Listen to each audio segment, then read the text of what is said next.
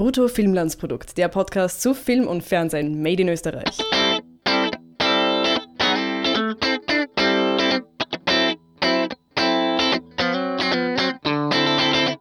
Hallo und herzlich willkommen zu einer neuen Folge Brutto Filmlandsprodukt, dem Podcast zu Film und Fernsehen made in Österreich. Mein Name ist Harry List und gemeinsam mit meinem Gast besprechen wir eine Serie, die vor etwas über einer Woche, wenn ich mich nicht irre, äh, im ORF zu Ende gegangen ist. Nein, die erste Staffel ist zu Ende gegangen. Eine düstere, düstere Serie mit dem sonnigen Namen Walking on Sunshine. Mein Gast ist unser Korrespondent in Berlin, der Hannes Blaumeier. Servus, Hannes. Hallo, servus. Oh, lang ist her. Jetzt bin ich schon mittlerweile nur noch Gast. Ehemals Co-Host. ja, Entschuldigung, okay. Äh, aber immerhin bist du auf einer Ebene mit Serge Schwalk. So kannst du es auch ah, sehen. Ja, ja, ja es, äh, es, ehrt mich sehr. Also sind wir quasi wie äh, Otto und Miriam. Du bist quasi Otto und ich bin äh, die Korrespondenz von die hübsche, die hübsche Korrespondenz im knappen Kleid daneben, genau. Wir reden über die Serie. Die Leute haben meine Kritiken wahrscheinlich alle schon gelesen und jetzt wollen sie von dir hören. Walking on Sunshine, erste Staffel, was ist so dein Gesamteindruck? Ja, Walking on Sunshine ähm, als Dramedy und ähm, ich habe ja auch ein paar Artikel verfasst, insbesondere am Anfang der Preview, nachdem wir eine oder zwei Folgen gesehen hatten. Und da war mein Eindruck noch sehr positiv. Ich fand es äh, zwar noch nicht so ganz witzig, aber ich fand die Charaktere interessant, das Setting ziemlich interessant, ne? Wetterredaktion, da ähm, schauen wir selten hinter die Kulissen und äh, stellt sich aber jetzt heraus, so oft waren wir dann gar nicht in der Wetterredaktion. Also schon in jeder Folge, aber es gab große, äh, auch die Handlung sehr bestimmende ähm, Stränge, die uns großteils in Nebenschauplätze geführt haben. Also ich spreche natürlich von Lukas großem Erbe und der großen ähm, Intrige beziehungsweise Erpressungsgeschichte rund um Karl Otto, nee, Karl Gianni Hohenburg. Ja, und ähm, ich fand das exakt ein wenig schade, weil ich fand von Anfang an, und das finde ich auch jetzt immer noch nach zehn Folgen, dass das Herz der Serie in der Redaktion liegt, ähm, in der Arbeit, die das Team verrichtet. Natürlich, das Wetter ist jetzt nicht das allerinteressanteste Thema, muss ich äh, dem Lukas da ein wenig widersprechen. Äh, aber es gibt natürlich immer wieder ähm, ja, Variationen und ich finde auch, dass der zwischenmenschliche Konflikt da in der Redaktion äh, durch die teils sehr interessanten Figuren immer wieder interessant ist. Ja, stattdessen hat uns die Serie eher mit der großen Geschichte um Lukas Vergangenheit bzw. Sein, seiner Herkunft ähm, bereichert und eben auch und eben auch die Geschichte mit der, mit der Erpressung von dem äh, Minister und äh, wie Tilia da zu intervenieren weiß oder eben auch nicht. Äh, und ich finde insgesamt die Geschichte rund um Lukas Erbe, die war schon, also rein plottechnisch vonnöten. Ne? Wir haben ja das für die Geschichte gebraucht, dass Lukas plötzlich zu einem großen Geld kommt, weshalb er dann im Finale, Spoiler, aber ihr habt die Serie hoffentlich eh äh, alle gesehen oder wollt sie gar nicht mehr sehen. äh, äh, die, das Geld braucht er dann eben dafür, dass er den eigenen Wetterkanal gründen will, beziehungsweise davor in den Folgen, dass er um den ORF-Wetterkanal äh, konkurrieren kann. Die ähm, Erpressungsgeschichte, die finde ich, hätte man sich eher sparen können, weil da ist jetzt schlussendlich dann nicht so viel erzählt worden, wo ich mir denke, boah, das war jetzt, das hat jetzt die Geschichte stark bereichert. Weder von der Figur des Karl äh, von Hohenburg, äh, noch von der Geschichte, die da erzählt wurde. Wie ging es denn dir da damit schlussendlich mit diesen zwei großen Strängen? Naja, du sagst bereichert, ich sag belästigt. Aber äh, ja, die Serie hat uns echt da äh, phasenweise wohin mitgenommen, wo ich nicht hin wollte. Und wo ich dann halt auch einfach nicht verstanden habe, was wir da jetzt tun. Die, also dass Otto jetzt irgendwie einen Bruder hat, der auch charakterlich sehr viel anders ist. Das macht schon irgendwie Sinn. Mhm. Aber die beiden Brüder haben dann jetzt nicht miteinander so viel agiert. Genau, und Karl hat ohnehin mit fast niemandem agiert, außer äh, Tilia und ab und zu seiner Tochter oder auch nicht Tochter. Wie ist das jetzt kleine Mal? Egal. Äh, der hatte nicht sehr viel Kontakt mit überhaupt anderen Figuren. Und ich kann mir auch kaum vorstellen, wie der noch eine Hauptfigur sein soll in Staffel 2. Und das Privatleben der, der zentralen Redaktion, ich meine, wir beide haben ja genug Workplace-Comedies und Workplace-Dramas gesehen.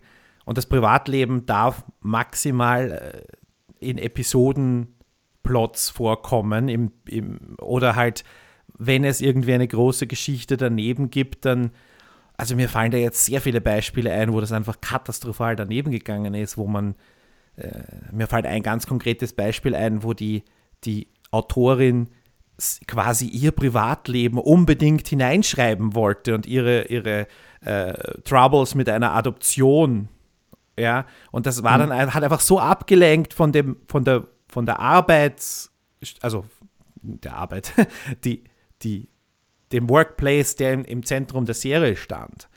Und ich denke dann halt auch immer wieder, ich habe ihn ja ganz am Anfang ähm, zitiert, weil ja auch die Serie ihn zitiert hat, Aaron Sorkin, der ja quasi nur Workplace-Comedies und Dramas geschrieben hat, wo das Privatleben immer wirklich nur in Nuancen vorkam. Und hier ist es jetzt so, dass Karl eben so einen großen Raum bekommen hat und dass die Verwicklungen von Karl, die zwar schon auch ausgestrahlt haben auf Tilia, und es ist schon okay, dass alle ein Privatleben haben, aber es war ja nur Tilia, die ein Leben außerhalb hatte und Lukas, sein Privatleben war ja natürlich nicht privat, sondern Teil der Handlung, Teil der, Teil der, der Haupthandlung.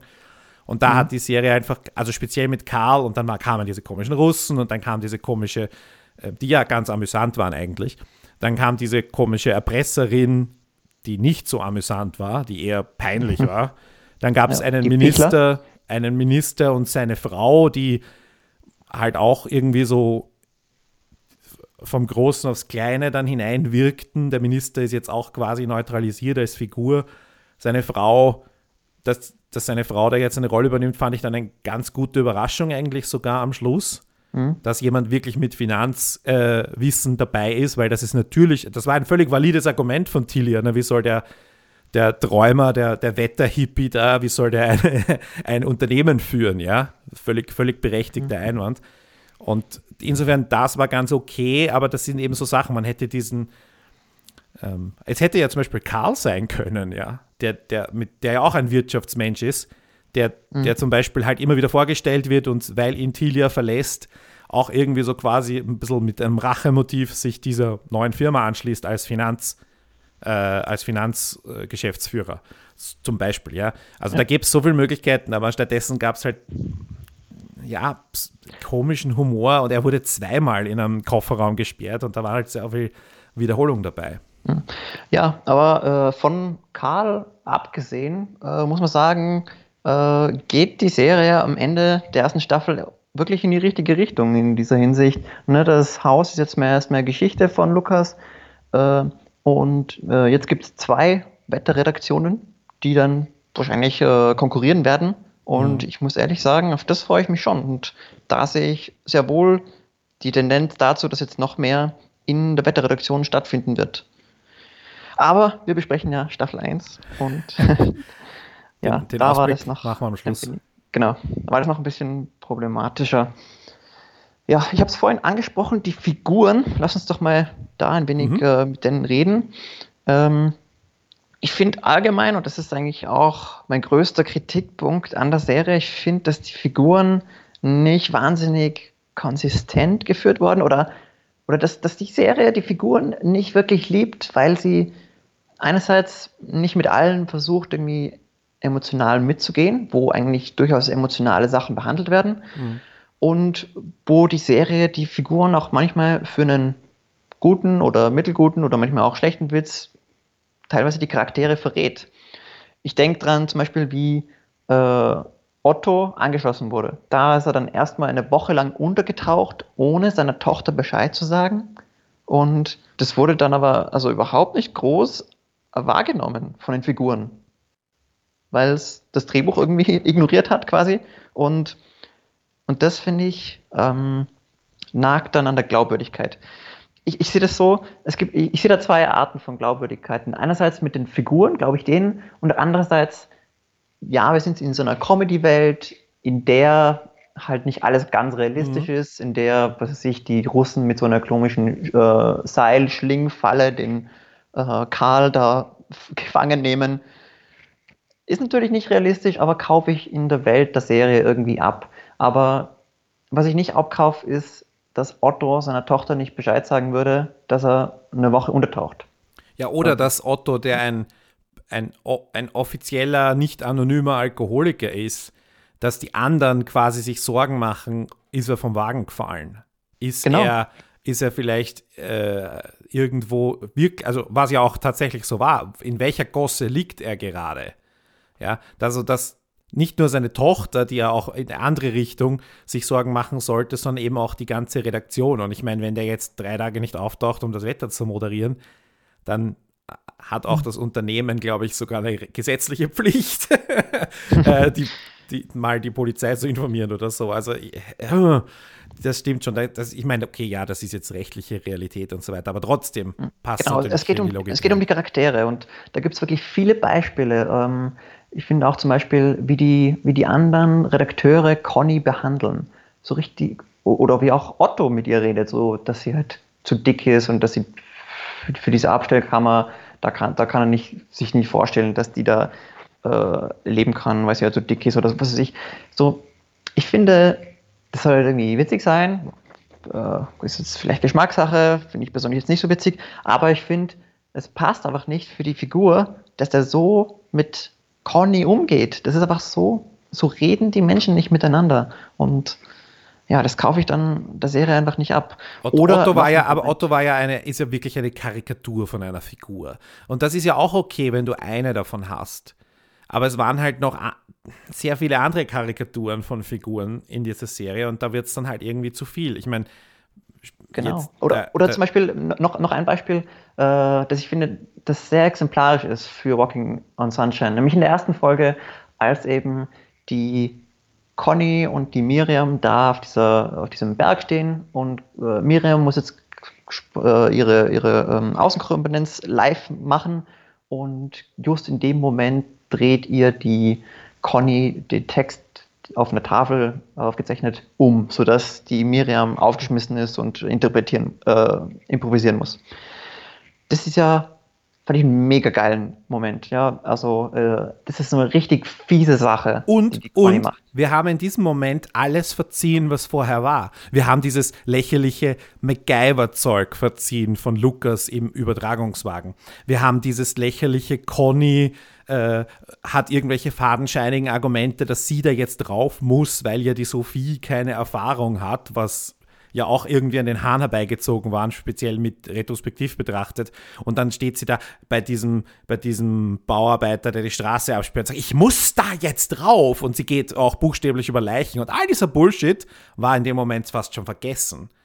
Weil der, das wirklich eine Spitzen, eine Spitzenszene war. Und dann äh, ist Sophie kurz super angefressen und nimmt die Herausforderung an, moderiert absolut souverän, ja, mhm. beweist auch, dass sie irgendwie kameratauglich ist. Das wurde nämlich auch nicht erklärt, weil hat Sophie vorher schon moderiert. Dann genau, war das, das war jetzt ein dann, großer Heldenmoment für sie. Äh, ja, aber hat Sophie vorher schon moderiert? Wissen wir nicht. Sie stand nachher im Studio. Das wurde ja auch nicht erklärt. Die Serie hat hier nicht zum Beispiel gesagt, Sophie wurde belohnt mit dem Moderationsjob im Studio, weil sie hier so einen super, super tollen Job gemacht hat bei diesem Außeneinstieg, der offenbar so super wichtig war. Genau. Trotz der Sabotage. Aber, ja, und also das Wichtigste an der Szene ist ja die Beziehung zwischen äh, Conny und Miriam, die also von diesem Moment an also wirklich total gekippt sein müsste, weil das ist ja unverzeihlich. Dass, dass Conny, Miriam, die ja die, diese Karriere anstrebt, vor Millionenpublikum oder Hunderttausenden mhm. äh, nein, demütigt. Nein. Und, ähm, das Wetter hat circa eine Million Zuschauer jeden Tag. Achso, ja. Mhm. Ja, dann, dann eben sogar eine Million. Und äh, aber das wurde überhaupt nie wieder aufgegriffen, beziehungsweise nicht mal in der, der Folge irgendwie groß noch weitergesponnen. Und äh, ja, diese, diese inkonsistenten Charakterhaltungen ziehen sich durch von Folge zu Folge, von Figur zu Figur und das lässt mich auf eine große Distanz gehen zu den Figuren, weil, weil wenn die nicht konsistent sind, dann sind sie beliebig. Oder dann, dann kann es beliebig wirken und das ist dann auch öfters auch so.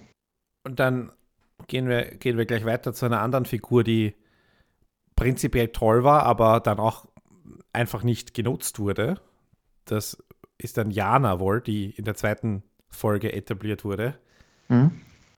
Wo wir ja auch gesagt haben, beide, oh, das war ein schöner, ein sehr lieber Moment. Und auch wie sie in die, in die Serie eingeführt wurde, war, wenn ich, wenn ich irgendwie die Elemente der Staffel rein müsste, wäre das, glaube ich, ganz oben.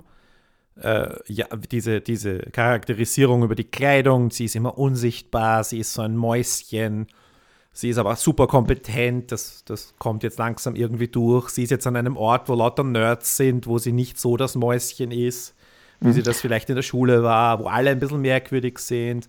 Dann auch noch ganz viele schöne Rom-Com-Momente, ne, wo sie genau. den Frosch küsst und plötzlich steht vorher Lukas. Ah, oh, das war schön. ja, aber dieser Frosch Kuss-Moment war halt zum Beispiel wiederum in, eingebettet in, und das ist jetzt der Gegenentwurf zu dem, was ich vorher gesagt habe, wo der Moment, wo sie die Tafel umdreht, das vorher verzeihen lässt. Das war hier für mich zum Beispiel nicht der Fall. Die, die Kröte kam einfach so daher. Man hat gesagt, oh, Niki hat, hat plötzlich eine Kröte. Dann mhm. entkam diese Kröte und es war irgendwie eine magische Kröte, weil Niki ist offenbar einfach, also braucht einfach neue Brillen, hat sie nie gesehen. So, oh, wo ist die Kröte jetzt, nachdem die gerade noch da vor uns gesessen ist und man auch mit irgendwelchen billigen Schnitten sie dann äh, aus dem Bild äh, gezogen hat und Niki sieht sie jetzt nicht und so. Da war, da war auch jede, wie soll ich sagen, die, die, wie ist das Deutsche für Suspension of Disbelief, war einfach dahin, ja. Dass du mhm. akzeptieren kannst, dass, dass der Charakter sie wirklich nicht sieht. Das, das, das geht, ging einfach nicht mehr. Und dann kam, oh, sie ist giftig oder ist sie nicht giftig oder wollen sie Wolfgang äh, nur verarschen? Und dann küsst sie sie, aber greift sie mit Handschuhen an. Und das ist halt der Moment, der kann gar nicht so schön sein, weil was soll das? Ich verstehe schon, dass du sagst, natürlich ist das irgendwie lieb. Ähm, aber ansonsten, bis zu, den, bis zu diesem Zeitpunkt hatte Jana ja sonst kaum was zu tun. Mit einer Ausnahme, wo sie mhm. quasi Ottos Tochter vertreten musste. Ja, ich, ich finde das eh noch bei ihr okay, ne, weil die ist ja auch so eine Nebenfigur. Und ich finde das eigentlich relativ schön gelöst, wie zum Beispiel mhm.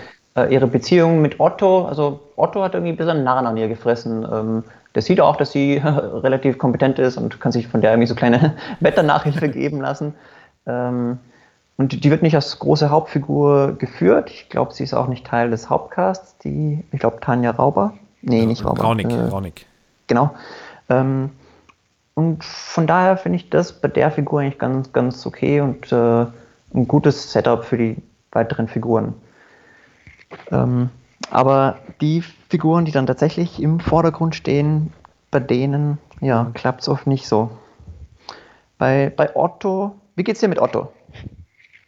Nein, ja, er ist eine furchtbar nervige Karikatur, aber hm. also er hat, er hat nichts Natürliches an sich. Er ist eine, eine äh, ich meine, mag jetzt auch sein, dass das dann noch einmal in der, in, in der Art, wie ihn Palfrader gespielt hat, äh, Palfrader, der ja quasi bekannt dafür ist, einen, einen, eine Kunstfigur zu spielen, den, den Kaiser. Der Kaiser ist ja auch so eine, eine absolut überhöhte Karikatur von einer Figur. Mhm. Und ich finde, Otto ist quasi der, der, der, halt nicht mehr der Kaiser, sondern nur noch der halbadlige Nachkomme mhm. des Kaisers ähm, der, der sich noch ein bisschen so pseudo-royal verhält, der ein bisschen nicht, nicht, nicht, also wenig Ahnung von der Realität hat oder die Realität einfach komplett anders wahrnimmt und halt wirklich ein, ein nicht ein helozentrisches, sondern ein ottozentrisches Weltbild hat. Und das macht ihn dann, ähm, wie gesagt, das kann schon funktionieren, weil es in einer, in einer Serie voller unfassbar kompetenter Leute könnte so eine Witzfigur im, im neutralen Sinne, das ist jetzt mhm. nicht negativ gemeint, durchaus eine, eine enorme Wirkung haben. Und das hat Otto halt nicht. Otto ist eher so der, ich greife mir an die Stirn-Charakter, äh, wie, wie lächerlich es teilweise ist. Und wenn er dann halt noch irgendwie eine ganze Folge darüber redet, dass er genau neun Monate nachdem ich mit deiner Mutter Sex hatte, bist du gekommen und dann ist ihm die Funktion von Kondomen mhm. und so weiter unbekannt. Ähm, ja, das ist halt. Ja, ja. Und, und, das, was du sagst, da, wo er die Beziehung mit seiner Tochter anspielt, das habe ich dann auch überhaupt nicht gefühlt, weil er eben so erhöht immer schon war und weil er, ja, also er behandelt dann Conny nicht wirklich, als ob, als ob er das wirklich spüren würde, dass das seine Tochter ist. Also das wird doch irgendwie was Großes mit ihm machen. Ja, ebenso wie seine Gefühle für Tilia, die ich also nicht wirklich nachvollziehen kann. Also ich, ich sehe nicht, was es ihm bedeutet, was ihm, was ihm Tilia gibt, mhm. warum die ihm Kraft gibt, jeden Morgen aus dem Bett zu kommen. Oder, also jetzt nur so äh, überhöht äh, dargestellt, aber, aber warum? Weil er sagt doch, dass er wirklich Gefühle für sie hat, aber ich sehe es nicht überhaupt die Gefühle sind so eine Sache. Ne? Also bei Miriam wäre man ja auch nicht schlau daraus. Sind das jetzt, also mhm. mein, meine äh, Vermutung, und ich meine, das mag jetzt eine komplett chauvinistische Reflex gewesen sein, den ich aber nicht sofort niedergeschrieben habe, war, dass sie eben total opportunistisch ist und mit ihm sich für Lukas interessiert, weil er Geld hat. Mhm. Und das hat sich dann nachher be bewahrheitet. War ich auch total überrascht. Und dann, und dann kam dann gab es so ein komisches Hin und Her und sie hat dann, äh, dann, dann kannst du ja auch irgendwie so eine Art eine moderne Geschichte erzählen. Nicht, das ist eine moderne Frau und die will halt eben nicht jetzt, äh, die muss jetzt nicht über sowas äh, mhm. Monogames definiert werden. Das sagt sie ja auch so zwischendurch, aber sie ist jetzt auch nicht als die als der ultrafeministische Charakter vorgestellt worden, sondern äh, sie, sie ist halt da auch hin und her gewankt, wie es gerade passte in die jeweilige Folge.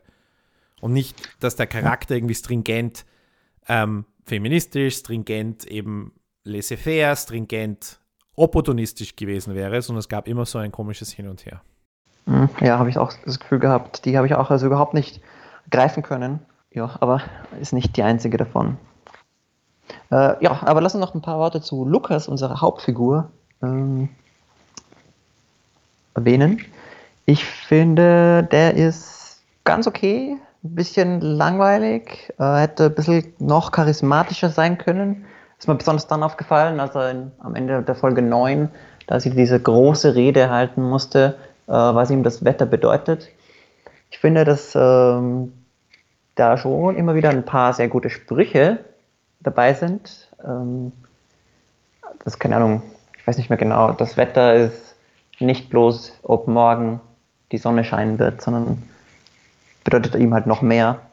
Sind schon ganz äh, schöne Zeilen dabei gewesen, aber mhm. er war jetzt nicht so der Typ, von dem ich, von dem der Enthusiasmus überspringt. Ja, also, also man muss ganz klar sagen, Aaron Karl ist ein attraktiver Mann. Er ist ein guter Schauspieler. Aber er ist kein Leading Man, oder? Also ich, ich glaube, das ist ja. das, das ist, was er nicht kann. Er kann das nicht tragen. Er, er, er, er zieht nicht die, er ist nicht das Zentrum der Serie, er zieht nicht so wirklich die Aufmerksamkeit an sich. Er hat, also wenn ihn in, in Szenen mit der Margarete Thiesel, seiner, seiner Haushälterin, wenn die einfach so viel mehr Emotion und Begeisterung und, und die natürlich auch eine fantastische Schauspielerin ist und natürlich 40 Jahre mehr Erfahrung hat, ja, keine Frage. Aber trotzdem, wenn die, die diese, diese Nebenfigur habe ich, ich, ich möchte jetzt nicht sagen, an die Wand spielt, aber hm, wenn da einer so irgendwie so daher dingst und, hm, und die andere ist irgendwie, obwohl es jetzt gar keinen Grund gibt, dass der eine irgendwie besonders lethargisch mhm. und die andere besonders euphorisch ist, sondern einfach ein ganz normales Gespräch führen und du hast trotzdem so einen Unterschied in der Performance. Also ich habe da schon teilweise das Gefühl gehabt, dass der Aaron Karl, der Schauspieler, entweder bewusst lethargisch, platt äh, äh, und, und, und, und, und mimiklos spielt oder eben halt doch nicht so gut ist, wie ich glaubte. Und das ist irgendwie so, wenn ich mir aber den Rest dann anschaue, ich will da jetzt nicht zu böse sein, weil ich, ich habe ja auch schon Sachen gesehen, wo er wirklich gut war. Ich meine, wir haben ihn, wenn du dich erinnerst, Blut war er völlig okay, in dem einen Mayberger Folge war er super. Also mhm. wir haben ja schon andere Sachen von ihm auch gesehen. Und ähm, da habe ich jetzt schon halt das Problem, dass er eben noch nicht, er kann es ja noch werden, ein, ein Leading Man ist im klassischsten Hollywood-Sinne. Jemand, der, ähm, wie würdest du sagen, Gravitas hat und das Ganze, hm. das Zentrum der Serie sein kann und eben auch die, an den richtigen Stellen die richtige Performance abliefert. Und ja. du hast natürlich recht, diese unter Anführungszeichen epische Rede was ihm das Wetter bedeutet. Ich meine, das, eine epische Rede über das Wetter zu halten, ist schon mal eine Aufgabe für sich. Ja. aber das muss man dann halt schreiben. Und dann, ja, es, es, war aber nicht nur das, es war auch dieser Moment, wo er zum Beispiel, ähm, das war, glaube ich, in der gleichen Folge, wo er ähm, Sophie, die von Miriam Fussenegger gespielt wird, wo er quasi mit ihr Schluss macht und sie aber noch einmal Sex haben und er quasi jetzt der aktive Part ist in, dieser, in diesem Sex und quasi sich, sie sich nimmt, unter Anführungszeichen im, im klassischen äh, machistischen Sinne. und selbst das funktioniert dann nicht, weil er halt so ein, ja, es war dann, es war dann auch das wieder total unauthentisch, weil eigentlich hättest du gedacht, okay, der ist halt ein, ein netter Typ, der ist ein vergebender Mensch und so weiter. Und das war auch total out of character. Und das, und die ja, hm. wo Schauspiel aufhört und, und der, die Charakterarbeit äh, anfängt, das, ja, ich weiß nicht, hm. das tue ich mir schwer, ja. aber ich habe sehr viele Probleme mit ihm, mit Aaron Karl und oder Lukas gehabt. Ja, wobei, also ich muss sagen, die letzte Folge hat mich das wieder, habe ich da wieder ein bisschen ins Schwanken gebracht, weil äh, da die Serie ganz klar postuliert, dass er eben schon altklug ist. Und da habe ich mir gedacht, ah, die Serie, der ist ja wohl bewusst, dass er so ist.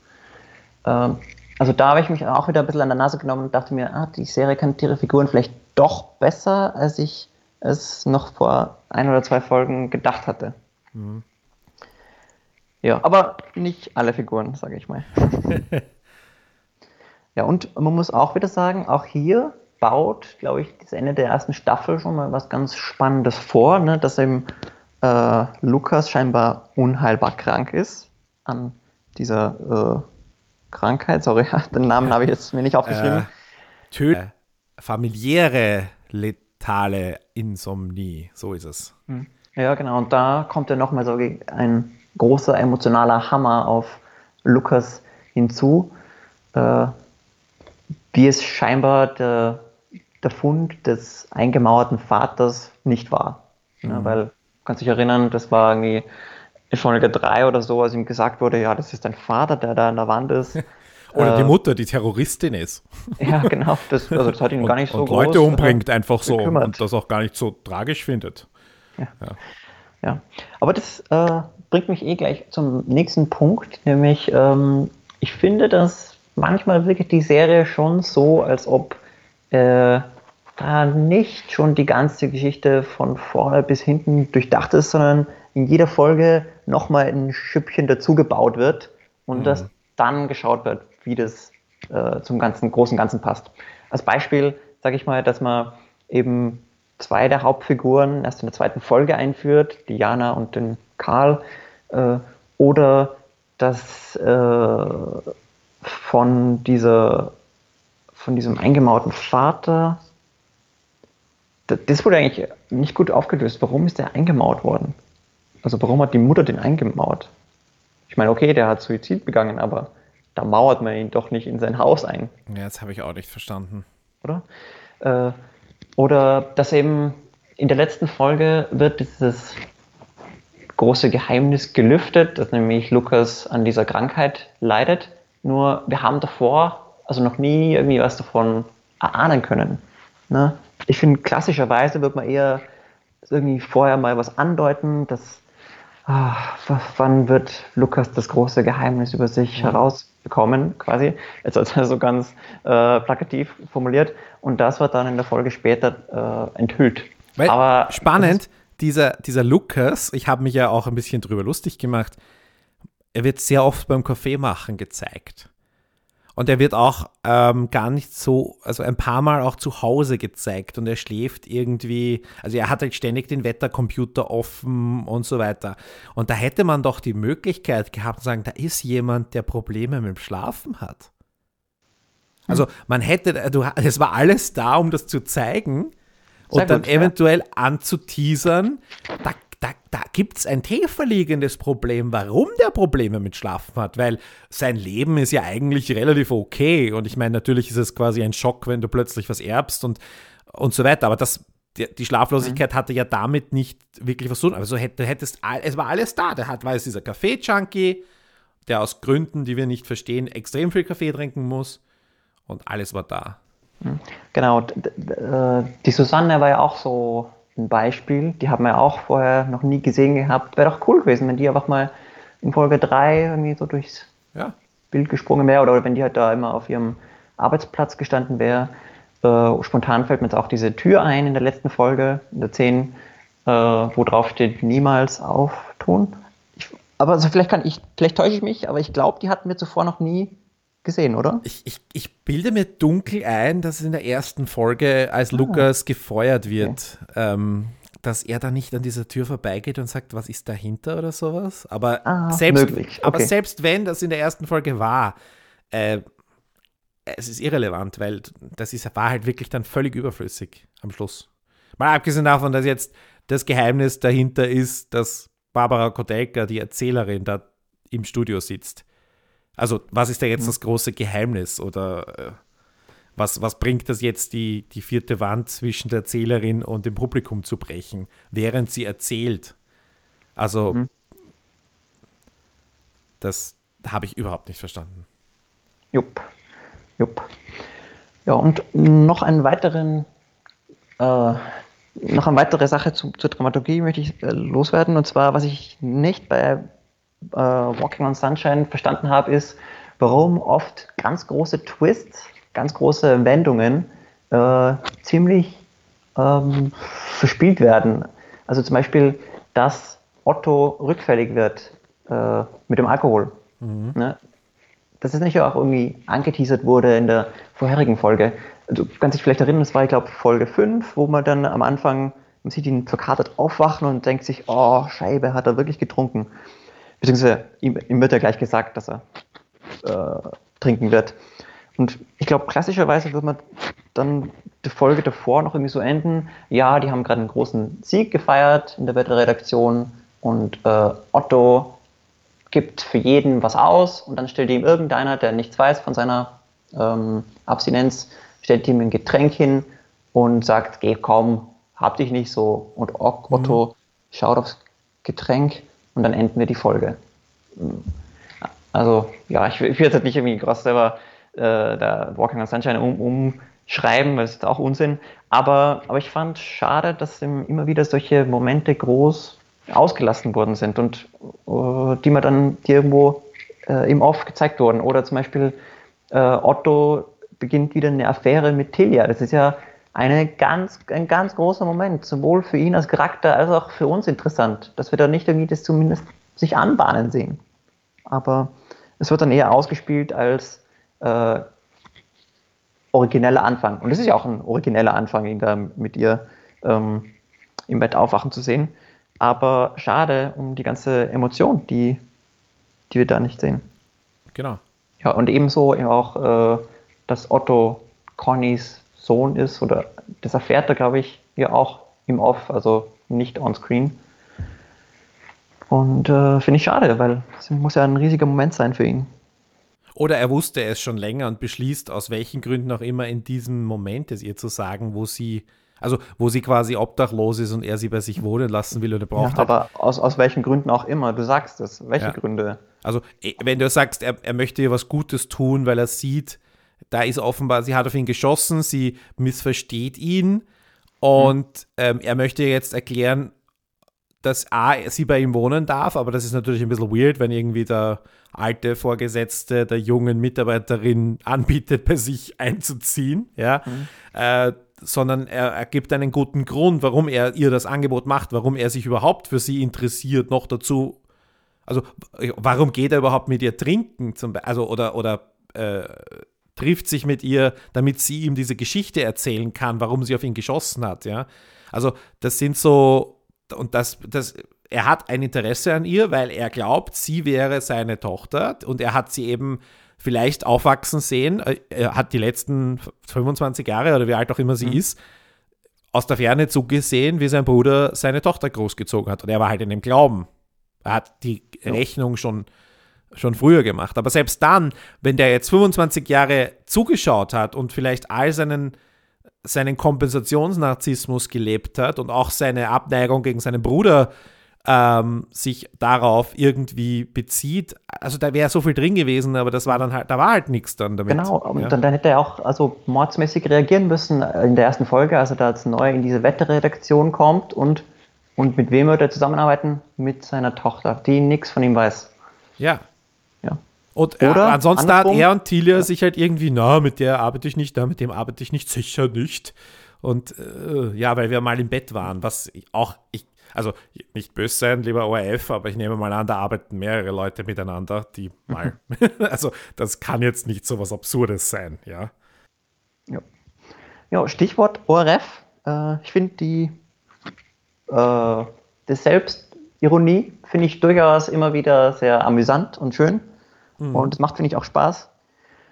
Also in jeglichen Facetten. Ich kann mich erinnern, dieser grandlende ORF-Mitarbeiter von der Technik in der ersten Folge, den man gerne auch wiedersehen kann.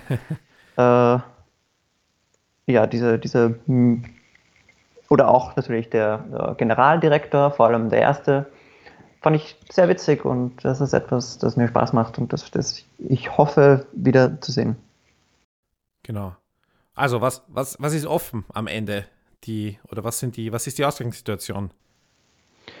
Ja, äh, Lukas gründet seinen eigenen ähm, Startup-Wetterkanal und wird jetzt wohl in Konkurrenz gehen mit Tilia. Genau, mit all der äh, Redaktion, die quasi entlassen wurde, die nicht für Tilia gestimmt hat. Das ist Niki, das ist Otto, also Otto zusätzlich noch, ähm, das ist Conny, das ist der Regisseur namens Marco. Ja. und ähm, auch hier ein Witz, der irgendwie ein bisschen am Schluss verheizt wurde. Ja, ähm, und Jana. Okay. Also wir haben Jana, jetzt auch gerade gelacht. Ja, eh, aber ja. Es lag an meiner Delivery. Ah, ja. äh, Jana und äh, hm. ja. Und Georgette und dem Techniker aus Folge 5 oder 6 das fand ich to toll. Ich liebe es, wenn Serien da die Episodenfiguren wieder zurückholen. Und ich konnte mich dann, nicht erinnern. Wer ähm, war das? Äh, derjenige, der so eine neue Wettergrafik vorgestellt hatte. Ähm, ah, der. Dann aber zu diesem also. Hitler-Bild geführt hat. genau, weiß schon. Okay, an den konnte ich mich nicht erinnern. Das war. Ja, also ich glaube, dass es der war. Ich bin mir auch nicht hundertprozentig sicher, aber. Ja, soll so sein, ja. Ja, ja und, und die äh, Redakteurin war, die war auch irgendwie dabei bei dieser kleinen äh, Ansage oder kleinen Feier von, von äh, Lukas, diese Redakteurin, die mh, hm, mit Otto die Home Story machen wollte. Ach so, ja, die, die äh, Journalistin, die Klatschjournalistin, ja, genau. ja. Genau. Gespielt von Nicole Beutler, die auch einen tollen Job, die toll ist und die auch in den Vorstandweibern schon ziemlich witzig war. Und ja, dann gibt es halt noch das große, das große Drama, weil das ist ja jetzt irgendwie die, die Weitererzählung und das große Drama ist, dass offenbar alle, dass die sich trotz, die, trotz all ihrer, äh, eigentlich sollten die, die miteinander im Clinch liegen, aber sie haben sich trotzdem sehr normal bei Lukas eingefunden, um ihn zu gratulieren und zu überraschen. Mhm. Auch nicht so wirklich nachvollziehbar, dass die andere Hälfte der Mannschaft oh. auch kommt. Und dann brennt die Hütte ab. Was, ja, ich weiß jetzt nicht so sinnvoll inszeniert war, aber sei das sei mal dahingestellt, sollen da jetzt wirklich zehn Hauptcharaktere draufgehen?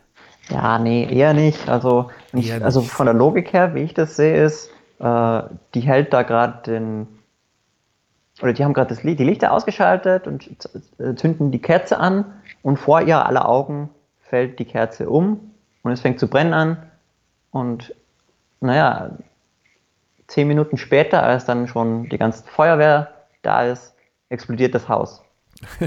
äh, haben sie überlebt oder nicht? So, so habe ich das begriffen. Ähm, und deshalb habe ich das jetzt nicht so wahnsinnig spannend gefunden, aber sehr wohl spannend, eben, dass es die zwei Redaktionen gibt und Lukas unheilbar krank ist. Ja. Und die Mutter auf der Flucht, ob die jetzt wiederkommt, hm. ist ja. ziemlich wurscht, also mir zumindest. Karl. Hm, mir auch.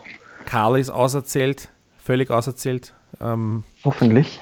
Also da kann man sicher was Neues einfallen lassen, aber wenn, dann braucht er einfach mehr Verknüpfungspunkte mit den anderen Figuren. Also da müsste dann, was weiß ich, Generaldirektor beim äh, Startup werden.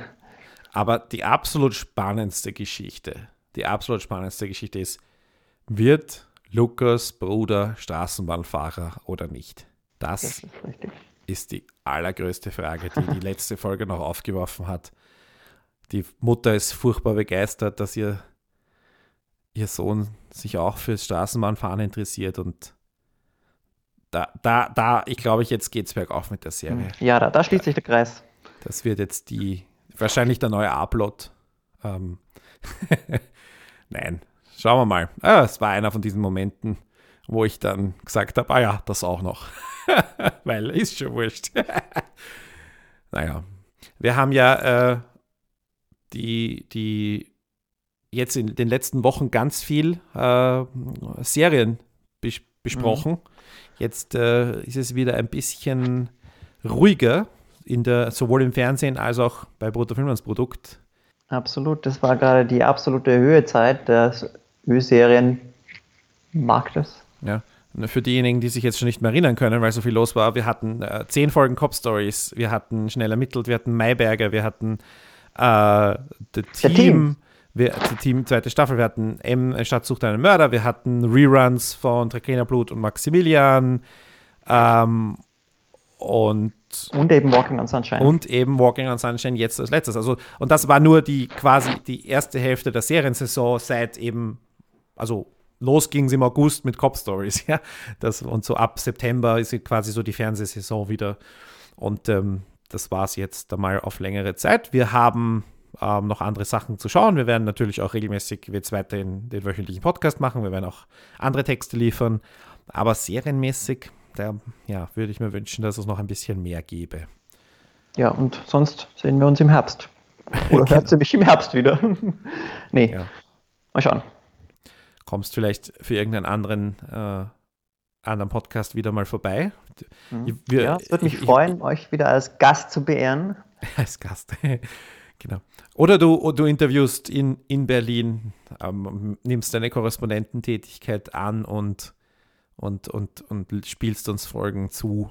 Mhm. Mit, mit, gibt ja genug Österreicher in Berlin, so ist es ja nicht, die dort ihre Filme machen und, und, und Theater spielen und so weiter, Schauspieler. Also, das, daran soll es nicht scheitern. Absolut. Äh, viel, viel Erfolg, aber bei deinem, äh, bei deiner selber, du bist ja selber am, am, am Schreiben wünsche dir viel Danke. Erfolg dabei. Und äh, ansonsten, ja, ihr, äh, liebe Zuhörerinnen und Zuhörer, wenn ihr noch was loswerden wollt zu Walking on Sunshine oder sonst irgendwie, dann erreicht ihr uns auf brutfilmansprodukt.net. Wir haben auch unter brutfilmansprodukt.net slash Kontakt alle Möglichkeiten gelistet, wie ihr uns sonst erreichen könnt. Wir haben eine Facebook-Seite namens Produkt. Wir sind alle auf Twitter vertreten, auch die Birgit und der Hannes sind auf Twitter. Ähm, Habe ich alles verlinkt. Und somit beschließen wir jetzt mal die Seriensaison, bis, bis das nächste irgendwann kommt. Hannes, es war mein Vergnügen. Mir auch. Hat sehr viel Spaß gemacht, wieder mit dir mal zu plaudern. Und wir hören uns das nächste Mal. Jo, tschüss.